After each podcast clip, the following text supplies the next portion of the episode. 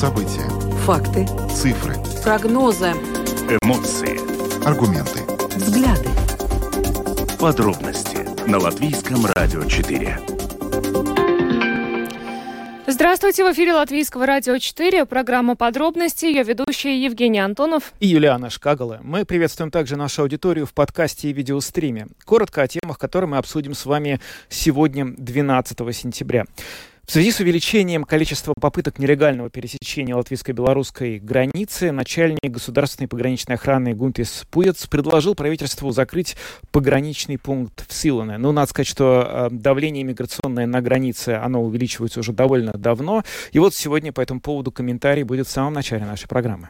Ну, а затем мы продолжим обсуждать а, повышение ставок Евребор. А, сегодня этот вопрос рассматривался на заседании комиссии Сейма по народному хозяйству. А, обсуждали, что, собственно, с ними делать. А, до этого Латвийский союз свободных профсоюзов обратился с письмом к депутатам этой комиссии, а, предупредив о рисках, связанных с повышением ставок Евребор. Ну и также министр экономики Илза Индриксона сегодня высказалась, что ну, не хотим пережить новую волну иммиграции из-за повышения этой ставки. О том, к чему сегодня пришли депутаты и есть ли какие-то решения, обсудим обсудим э, в, во втором блоке нашей программы. Тариф на электроэнергию – еще одна проблема, которая продолжает оставаться очень острой. Простого решения нет. С 1 июля тарифы на передачу электроэнергии существенно выросли.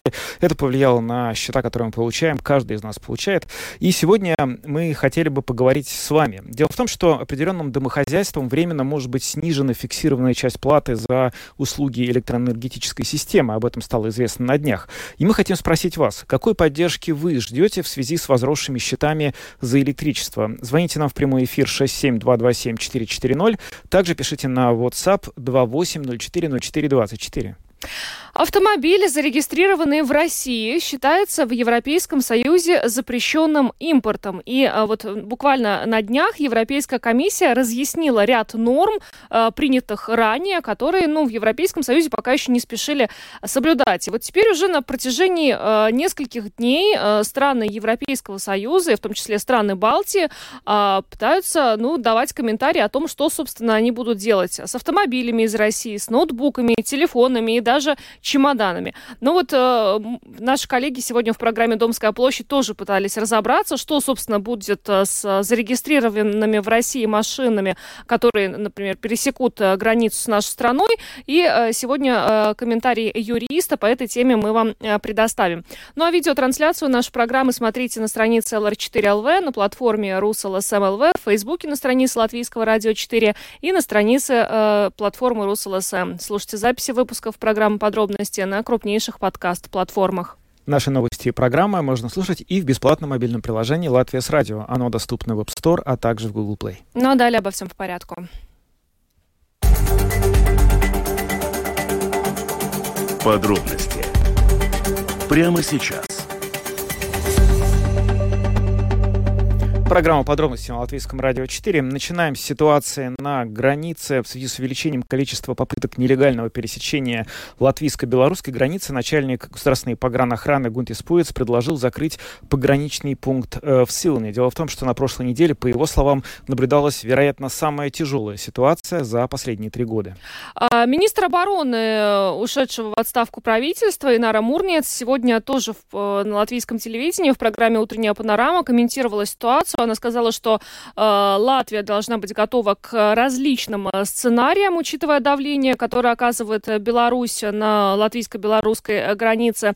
И э, также э, она сказала, что с учетом этого давления было решено перепланировать учения НАМАИС, о которых мы вам тоже сообщали, и э, латвийская армия окажет дополнительную поддержку пограничникам.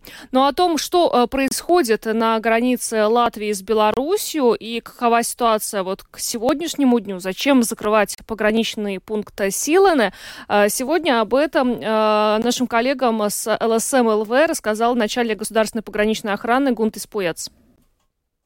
Šī brīža situācijā aizdītā nedēļa laikam ir saspringtākā vispār šo jau var teikt, трīs году laikā no 21 года. Вероятно, сейчас мы наблюдаем самую тяжелую ситуацию за последние три года, начиная с 2021 года. За последнюю неделю мы пресекли попытки 892 человек незаконно пересечь латвийско-белорусскую границу. 6 сентября незаконно пересечь границу пытались 146 человек, 7 сентября уже 173, 8 сентября 115, 9 сентября 101, а 10 сентября были пресечены попытки 256 человек незаконно пересечь государственную границу Латвии. Мы не можем исключать, что кому-то из нарушителей удалось незаконно пересечь границу. Для того, чтобы удержать и следить за таким большим количеством нарушителей, у нас задействованы самые большие ресурсы. Первоначально это пограничники, но поддержку им оказывают национальные вооруженные силы и госполиция. Мы фокусируемся на том, чтобы поймать очень большое число нарушителей, но кому-то удается проскочить. Латвию сейчас выдвинули целью номер один для оказания давления путем организации потока нелегальных мигрантов. Я предполагаю, что белорусскому режиму была поставлена такая задача после консультаций с российскими спецслужбами. Мы получили предложение о предоставлении поддержки со стороны государственной пограничной охраны Литвы, и уже на этой неделе к нам прибудут около 20 литовских пограничников. Они будут вместе с нами проводить патрулирование на первой линии, а также оказывать помощь в проведении уголовных расследований организации потока нелегальных мигрантов. Что касается ресурсов с латвийской стороны, мы направили дополнительный запрос национальным вооруженным силам, чтобы увеличить их присутствие. Помимо этого, мы предлагаем правительству закрыть пограничный пункт в Силене, чтобы персонал с этого пограничного пункта направить на охрану зеленой границы. Пока речь идет о закрытии только одного пропускного пункта. Закрытие всей границы – это уже вопрос тех критериев, которые были разработаны ранее. Там оговорены конкретные сценарии, при которых может быть рассмотрен вопрос о закрытии границы с Беларусью в Латвии, Литве и Польше. Полная изоляция Беларуси – это уже следующий шаг. Runāt par pilnīgu Baltkrievijas izolāciju.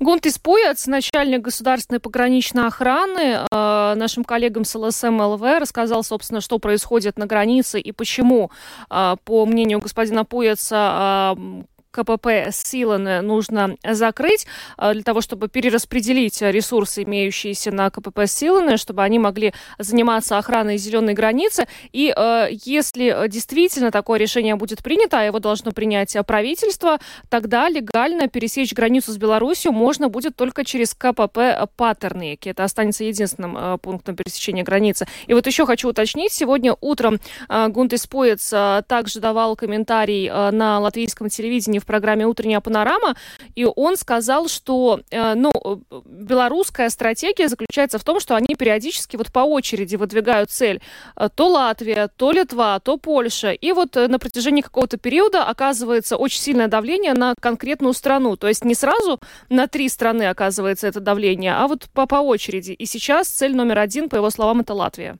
Да, но на самом деле еще, возможно, дело связано и с тем, что на какую страну в данный момент оказать давление может может быть э, чуть проще. Раньше, вот, например, тот кризис, который мы наблюдали несколько лет назад, он был на границе с Польшей, потому что там граница в тот момент еще не охранялась так сильно, как это происходит сейчас. С Литвой сейчас тоже стало сложнее, там тоже очень сильно охрана, э, охраняется граница. В МВД Литвы несколько недель назад кто-то из э, специалистов этого ведомства сказал, что сейчас именно граница Латвии с Беларусью остается, возможно, наиболее уязвимой из-за того, что там не отсутствует заграждение, потому что оно до сих пор не построено, и, соответственно, просто на это место надавить проще, чем, условно говоря, на границу с Польшей. Литва, кстати говоря, пошла по тому же пути, по которому сейчас может пойти Латвия гораздо раньше. Еще в августе из шести по КПП на границе с Беларусью два были закрыты. Обсуждалось закрытие еще двух, но на время некоторые не, э, их решили не закрывать. Надо сказать, что в этой ситуации она, прямо скажем, двусторонняя. Нельзя сказать, что вот условно это закрытие навредит Латвии и Литве и не навредит Беларуси. Совсем наоборот. Беларусь очень сильно зависит от транзита транзита, потока грузов, которые она поставляет через эти КПП в Европу, и закрытие полной границы с Беларусью очень сильно ударит по экономике этой республики. Но хочется еще, вот учитывая всю сложившуюся ситуацию и учитывая тот факт, что сейчас э, поток э, нелегальных мигрантов, он э, является рекордным э, за вот последнее длительное время, ну и вообще вот те цифры, которые приводил Гунтис Пуэц, я не помню, чтобы вот за сутки более 250 э, нелегалов пытались пересечь границу. Хочется напомнить призыв, который по-прежнему в силе со стороны Министерства иностранных дел Латвии не посещать Республику Беларусь, ну, непосредственно так же, как и не посещать Россию. Но вот с Беларусью, да, нелегальные мигранты – это опасная ситуация, поэтому, ну, хочется, чтобы люди к этому призыву прислушались. О ситуации на границе будем еще говорить наверняка не раз, а пока переходим к нашей следующей теме.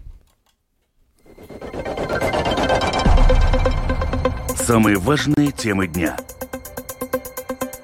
Подробности – сегодня комиссия по народному хозяйству в Сейме обсудила влияние повышения ставки Евробор на национальную экономику.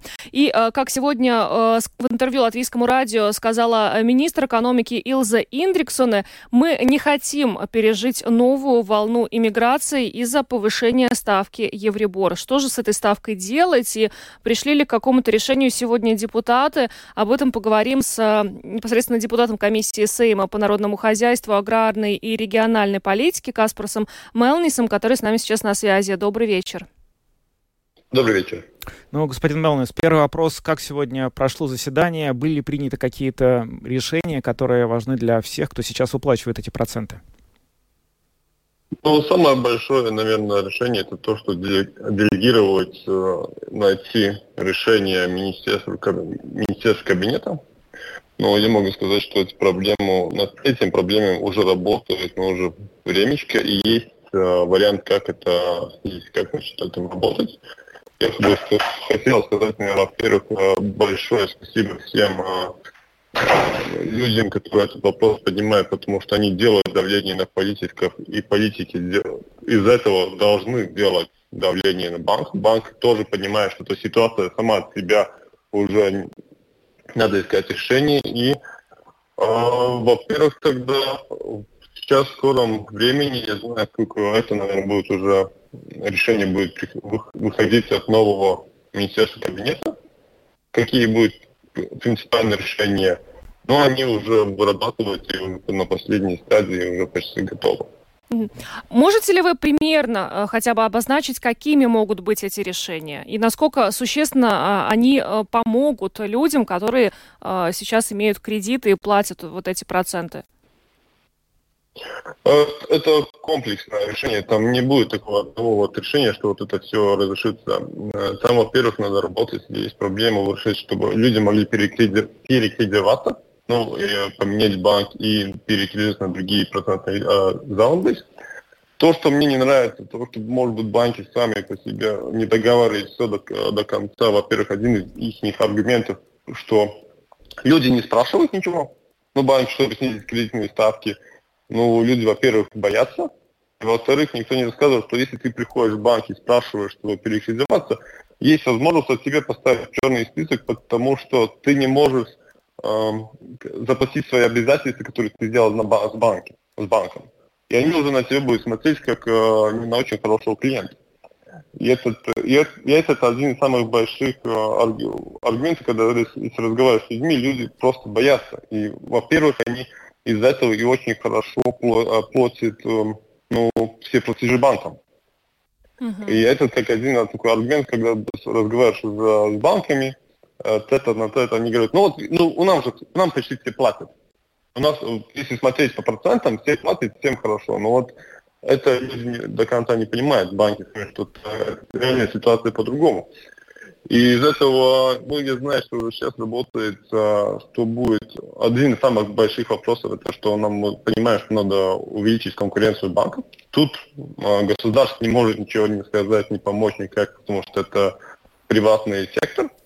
Но я знаю, что один банк уже работает над тем, чтобы зайти в латвийский рынок.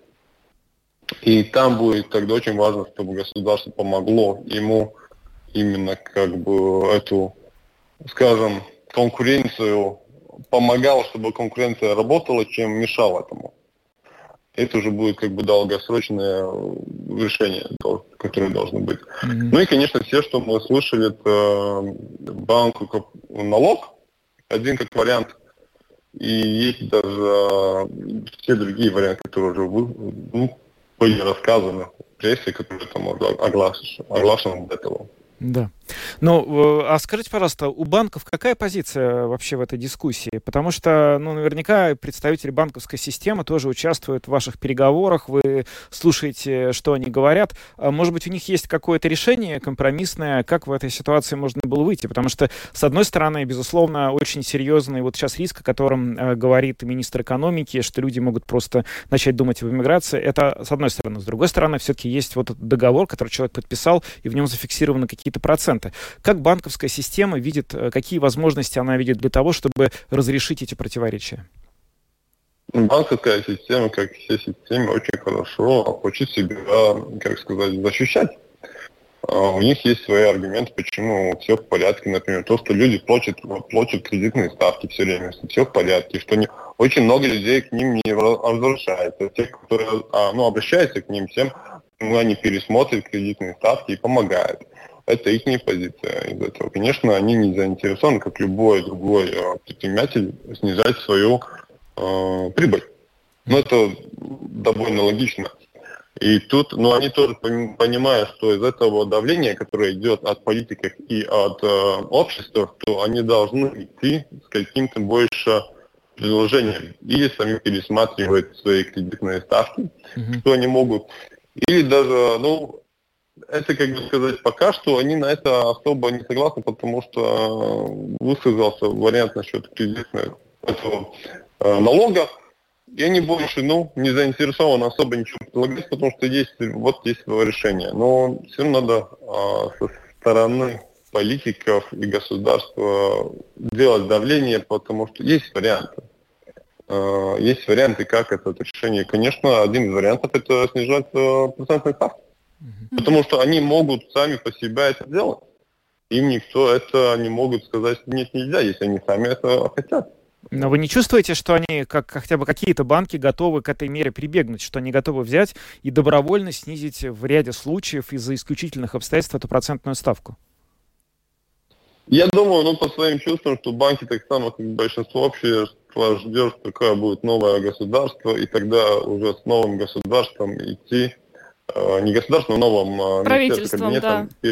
Да, с правительством с кабинетом переговорить этот вопрос, чтобы уже не получилось, что они вот сейчас рассказывают один вариант, тогда поменяется, придет новый министр кабинет, и они будут уже другой вариант. Ну, потому что они, я понимаю их, они тоже хотят, чтобы был гарант, что насчет этого они, как бы сказать, сделают свое предложение, обсудить его, и тогда на этом, ну, как бы сделать, ну, как бы сказать, сделку что их потом будет еще какой-нибудь, не знаю, незнанный налог о котором они не знают, потому что они тоже хотят, чтобы эта ситуация была ну, стабильная в этом секторе. Угу. Господин Маланис, еще не можем у вас не спросить. А, а, заседание под комиссии э, по народному хозяйству да, касалось сегодня вопросов, связанных с тарифами на электроэнергию, а именно вот тарифы на распределение электроэнергии. Хотя стало известно, что определенным домохозяйствам временно может быть снижена фиксированная часть платы за услуги электроэнергетической системы, э, тем не менее, вот на сегодняшнем заседании подкомиссии какие-то долгосрочные решения э, сложившейся ситуации обсуждались? Э, ну, вот мне тоже хотелось бы сказать, что это будет уже, это решение будет искать, если будет новое правительство и новый министр, который это будет один из его первых э, работ. Я думаю, они сами понимают, что это будет э, первая и самая, одна из самых главных. А тут надо понять, есть и другая сторона монеты, конечно, то у нас в Латвии есть больше двух тысяч э, ну, потребителей, у которых есть возможность снизить мощность. Uh-huh. И если они снизили мощность, тогда у них и снизился счет. И тогда, конечно, это все немножко меняется. Тут надо понять, что с ним тоже надо ну, посмотреть, если нет возможности. Потому что, ну, если посмотреть по цифрам, возможности у, у очень многих людей есть чтобы снизить свои решения. Конечно, если смотреть долгосрочно, тогда в любом случае э, будем это все ждать, когда будет пересмотр тарифа. Uh-huh. Потому что и тогда будем, там очень много факторов, которые в эти месяцы могут поменяться. Во-первых, я освободиться или нет, а, очень большая ну, свободная мощность. Если люди отказываются, тогда кто-то другой может взять, кому его нужно. Ну и тогда и платить, потому что у нас появляется очень Если брать глобально, ну, в государстве очень абсурдная ситуация. Почему у нас такие большие счета? Потому что у нас, э, ну, если смотреть, мало потребителей. Ну, это общую инфраструктуру. И чем меньше потребителей, чем получается выше тариф. И это тоже надо понять, что это надо искать решение больше, чтобы у нас было больше потребителей, и тогда общий э, тариф будет ниже, если смотреть на каждого. Тут по-быстрому, конечно, это по-быстрому это будет э, помощь, но долгосрочно надо искать долгосрочное решение этой проблемы. Ну что ж, большое вам спасибо за комментарий. Каспар Смелнис, депутат комиссии Сейма по народному хозяйству, аграрной и региональной политике, был с нами. Благодарим и хорошего вечера вам. Всего доброго. До свидания. Всего хорошего. А, ну, кстати, стоит отметить, что а, появился а, проект правительственной декларации, новой правительственной декларации, где тоже говорится о тех э, проблемах, которые вот мы только что э, обсуждали.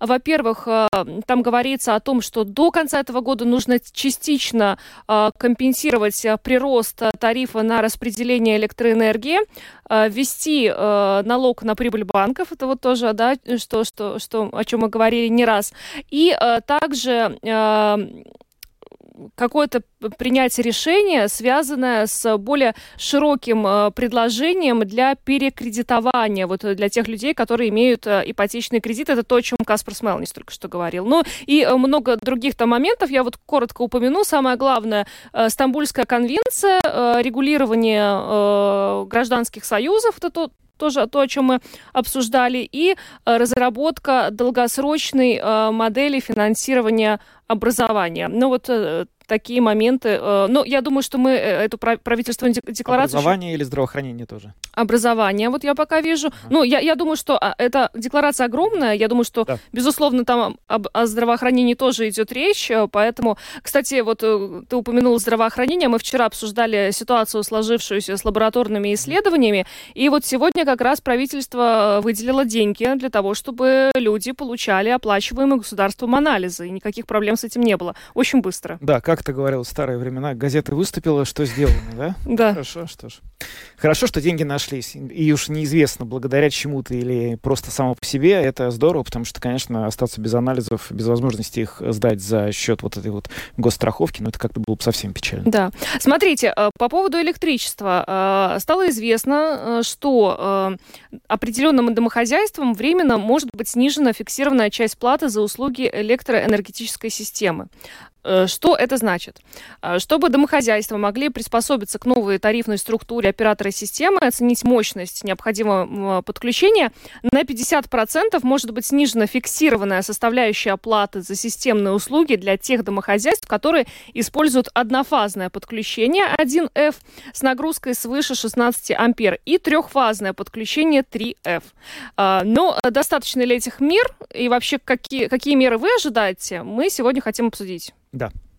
И сейчас мы как раз перейдем к нашему следующему блоку, проведем интерактивный опрос, и мы, собственно, просим вас звонить нам в эфир и ответить на вопрос, какой поддержки вы ожидаете в связи с возросшими счетами за электричеством. Телефон прямого эфира 67227-440, и есть WhatsApp, туда можно только писать 2804-04-24. Мы ждем ваших звонков и сообщений. Ну вот, э, собственно говоря, это, ну, есть уже первый звонок. Кстати, поделитесь с нами нами вообще, насколько существенно возросли ваши счета за электричество? Да, сейчас, тоже когда, интересно. что называется, дым рассеялся, и уже эти счета стали рутиной, насколько они стали больше, чем э, это было раньше?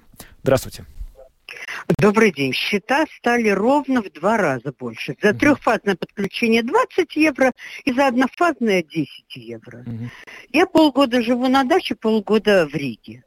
За то, что я не живу на даче и не пользуюсь электроэнергией, я каждый месяц платить 30 евро в месяц. Это 180 евро за полгода.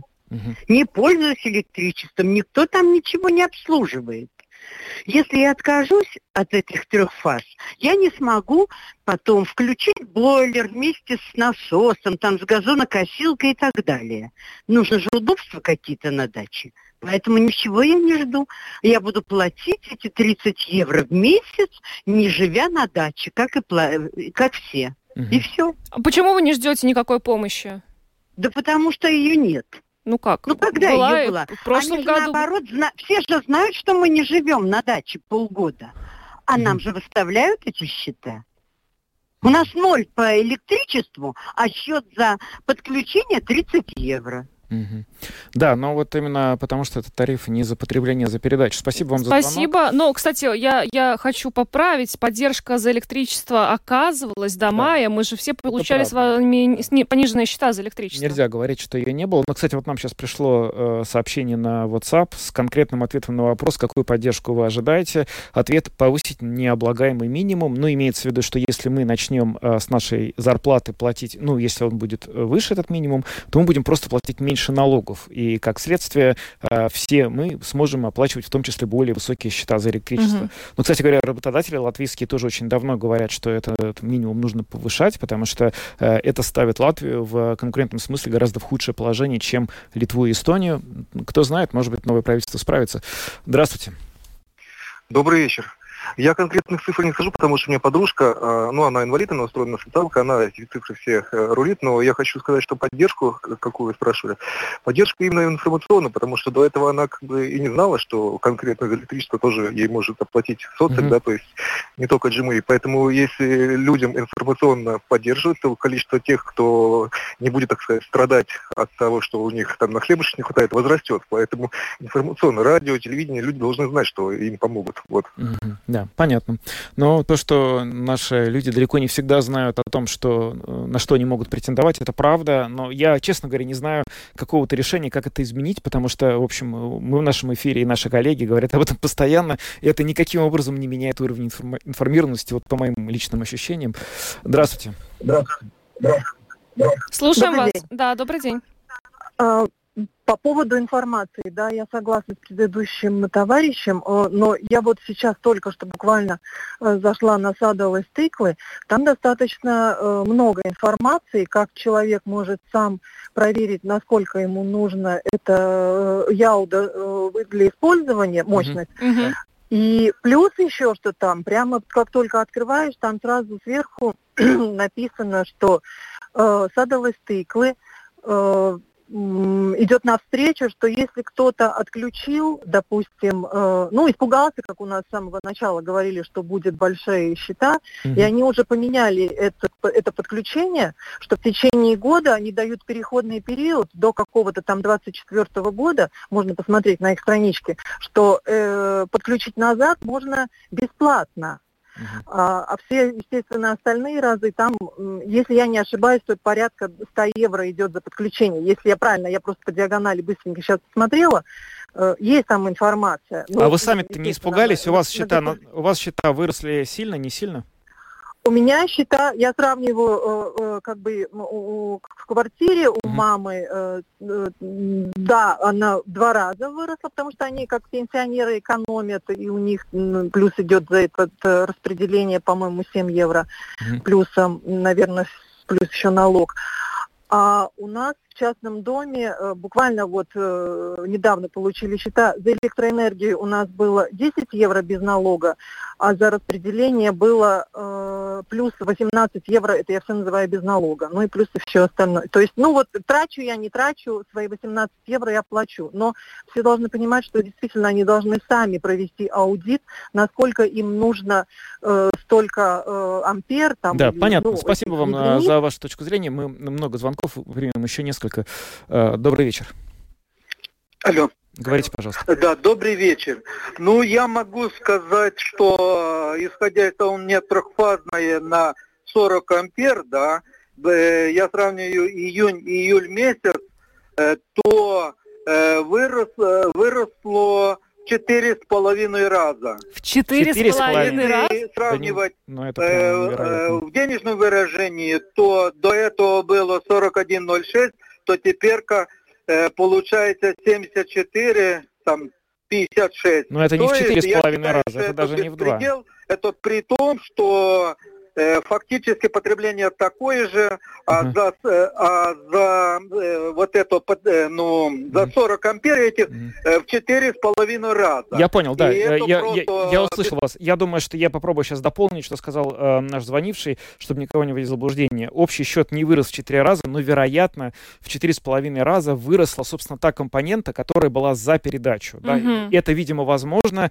если трехфазное подключение и вот эта вот э, сила там 25 ампер, не 16. Не хочется вдаваться в более глубокие э, расчеты. У нас сейчас будет последний звонок, и мы перейдем к следующей теме, тоже очень важной. Здравствуйте. А, добрый день. Добрый. Я хочу сказать, что выросло действительно практически в три раза с лишним, потому что я оцениваю только лишь именно подключение, по- передачу было 9 э, евро, трехфазная, 25 ампер. Сейчас 33 евро. У меня подключены солнечные батареи, фактически я прак- ну, очень мало что потребляю, практически свое произведенное. У меня один главный вопрос. Что изменилось, извините, в проводах, Да. что нужно в три раза увеличивать стоимость обслуживания. По-моему, вы вдумайтесь, это если миллион подключений, ну грубо, даже 500 тысяч, умножить хотя бы даже на 10 евро, это сколько миллионов инкассируется ежемесячно. За эти деньги, по-моему, можно построить параллельную систему электроснабжения. У меня главный вопрос, что будет делаться за эти деньги? Почему столько много нужно собирать? Да, вопрос ваш понял. Спасибо за звонок и вообще за ваше мнение. Но цифры озвучены, не надо сказать, э, пугающие. Да. И это мы еще мало потребляем, потому что достаточно светло вечером, да, то есть когда начнет э, раньше темнеть, очевидно, потребление электроэнергии увеличится, и с ними... Да, но вот э, надо будет понять, насколько будет расти именно вот эта вот, собственно, стоимость за распределение при росте потребления. Я пока не до конца понял, будут ли это прям прямая зависимость, или, может быть, она не такая уж прямая. Ну, конечно, вопросов очень много к тому, почему система стала работать так, как она сейчас стала работать за такие деньги. Ну и вопрос, что новое правительство сделает для того, чтобы снизить наши счета? Да, потому что все-таки мы должны как бы на минуточку тоже вспомнить, что есть э, специальные организации, которые занимаются тарифами, они вроде бы независимые, и нельзя, то есть было, было довольно много комментариев экспертов о том, что мы не можем брать и просто вмешиваться вот в эту регуляцию, работу комиссии, это уже будет тоже некий беспредел. В общем, довольно сложная ситуация, и хочется, конечно, как можно скорее понять, что мы с ней сможем сделать. Ты меня озадачил э, вопросом о том, что э, в правительственной декларации говорится по поводу здравоохранения. Да. Я пошла искать. Так. Э, нашла. Ну, давай. к счастью.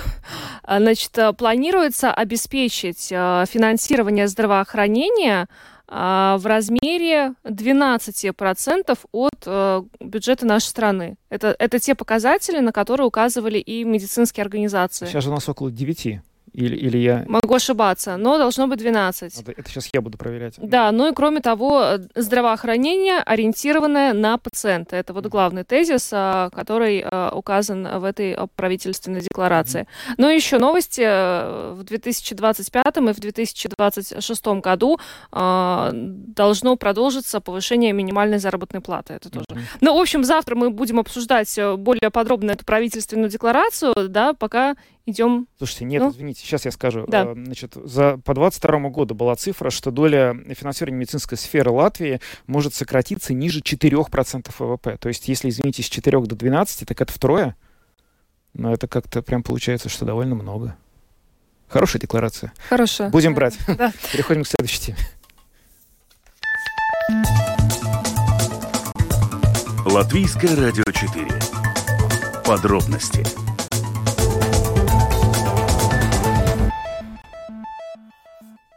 Много разговоров в последние дни о том, что будет происходить э, с различными вещами, которые принадлежат россиянам, пересекающими границу э, России и Евросоюза. Дело в том, что на выходных Еврокомиссия выпустила документ разъяснения к своим документам, э, ранее принятым санкционным нормативам, который, собственно говоря, э, как именно могут поступать таможенники и пограничники с вещами, личными вещами этих вот, собственно, россиян. И оказалось, что огромное количество номенклатура этих вещей может быть на границе просто конфискована. Да, речь идет об автомобилях, ноутбуках, телефонах и даже чемоданах. И теперь вот э, журналисты в разных странах Европейского Союза задаются вопросом, а что, собственно, страны Европейского Союза будут теперь делать?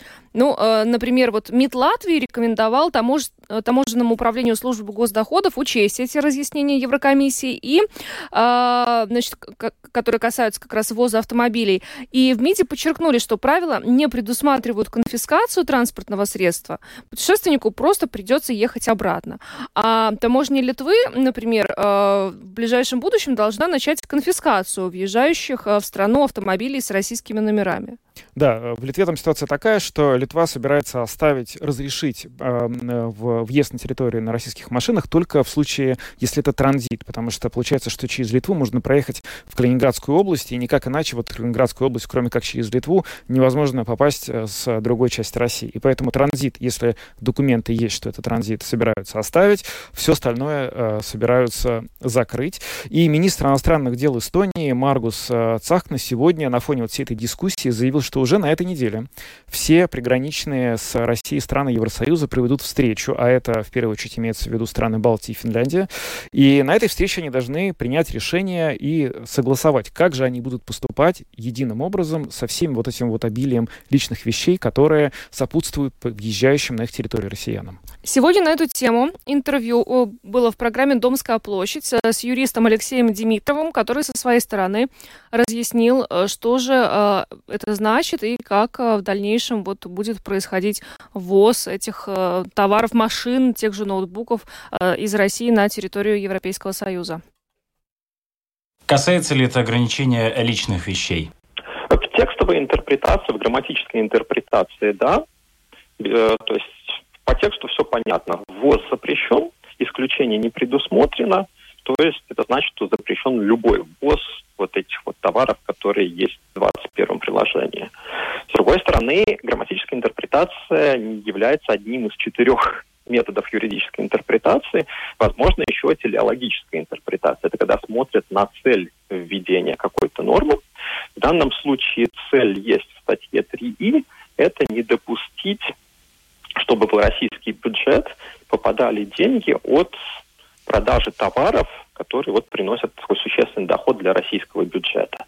То есть поэтому сегодня вот Еврокомиссия, когда на пресс-брифинге разъясняла, как все-таки применять, уже было некоторое, некоторое такое отступление. То есть, да, говорили о том, что применительно к автомобилям нужно э, строго не допускать ввоз, то есть действительно применяют эту грамматическую интерпретацию.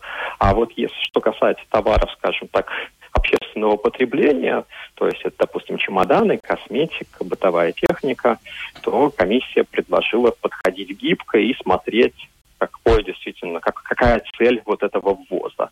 Но опять же, повторюсь, в тексте пока что, по крайней мере, это не отражено. То есть если таможенники будут не допускать ввоза всех этих товаров, то они будут поступать в соответствии с грамматической интерпретацией. То есть я правильно понимаю, что на конкретных работников таможенной службы, на конкретном э, контрольно-пропускном пункте на границе падает э, ответственность решать, как интерпретировать этот э, запрет в отношении конкретных пересекающих границу граждан Российской Федерации? Да, да, совершенно верно. То есть тут возможен правовой спор.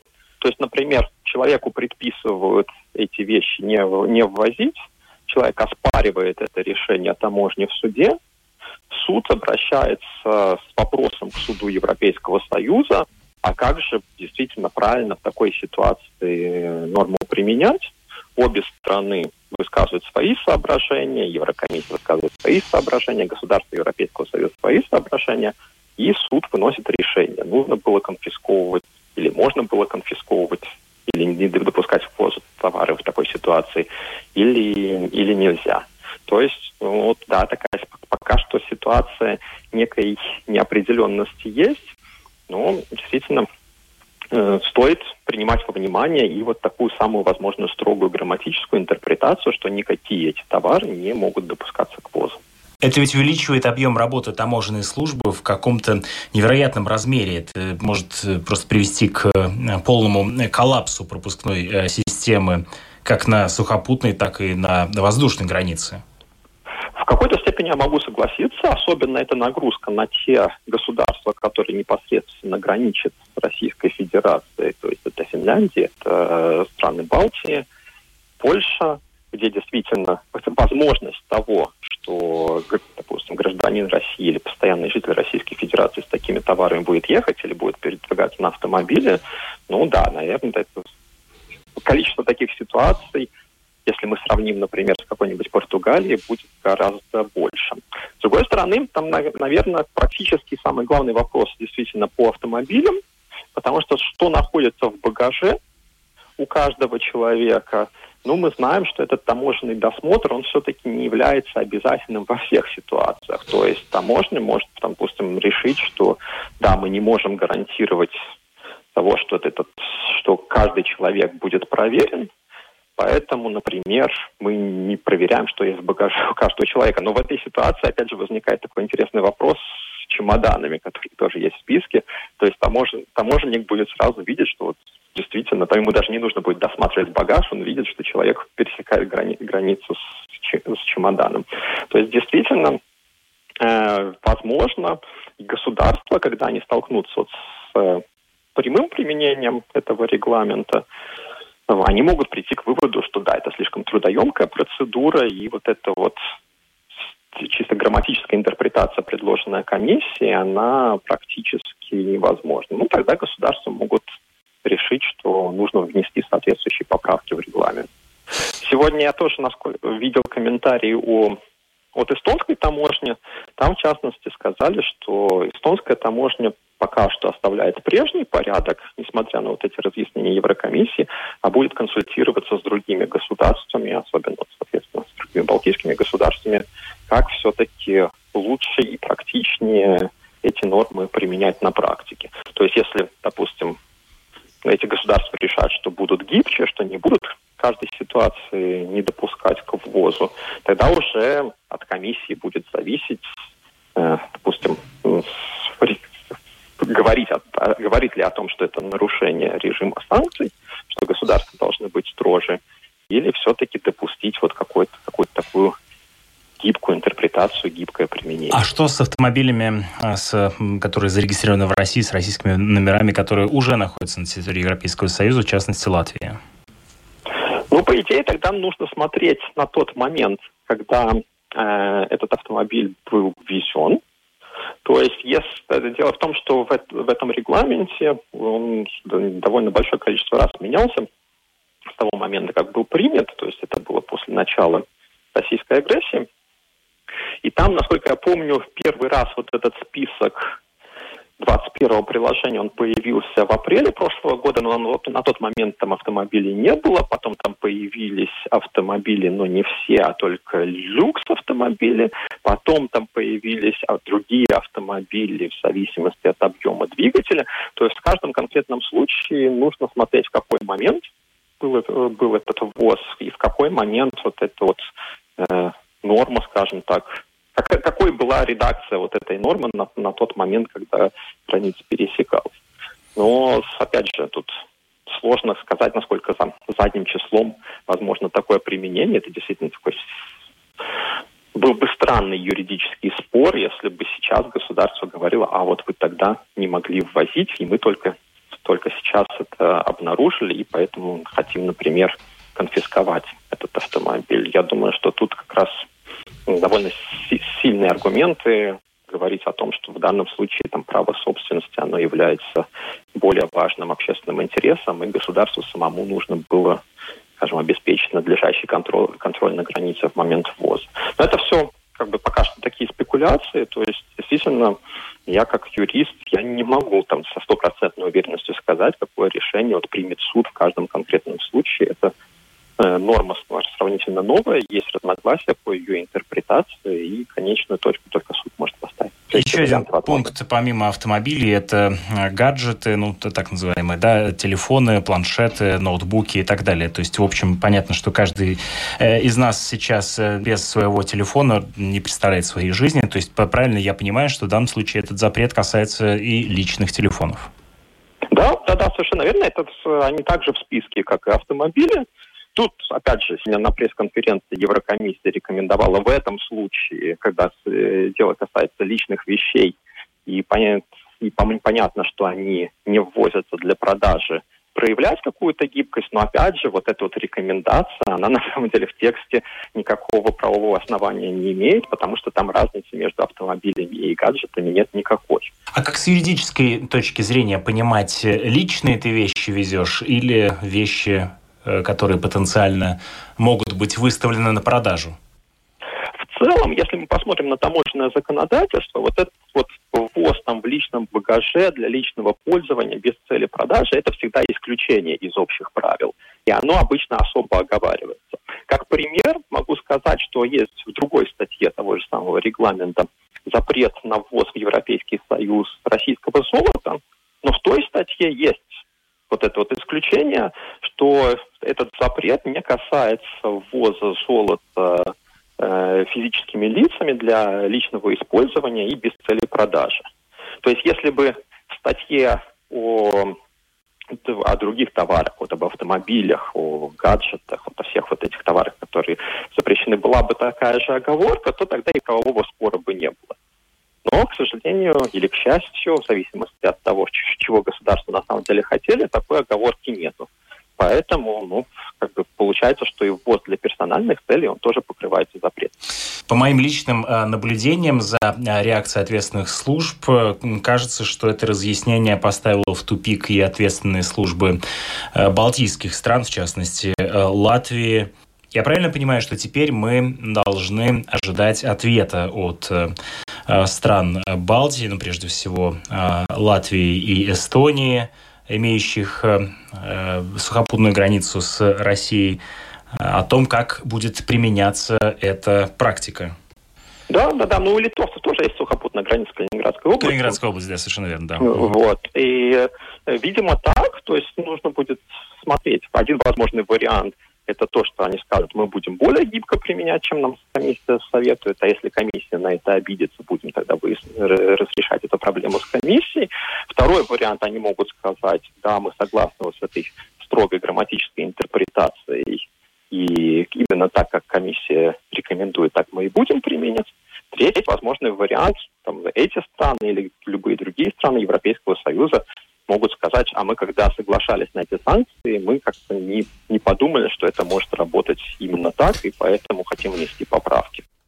Вот такую позицию высказал сегодня в эфире программы «Домская площадь» юрист Алексей Димитров. Э, довольно сложная, на самом деле, ситуация складывается с имуществом россиян, которые будут теперь въезжать на территорию Евросоюза. И не вполне даже сейчас понятно, что именно с этим имуществом будет происходить. Вероятно, какая-то ясность возникнет на этой неделе после встречи представителей тех стран, которые, собственно, с этим имуществом должны будут иметь дело. На этом программу мы завершаем. С вами были Евгений Антонов, Юлиана Шкагала, звукооператор Том Шупейко, видеооператор Роман Жуков. Хорошего вечера, до завтра всем. До свидания.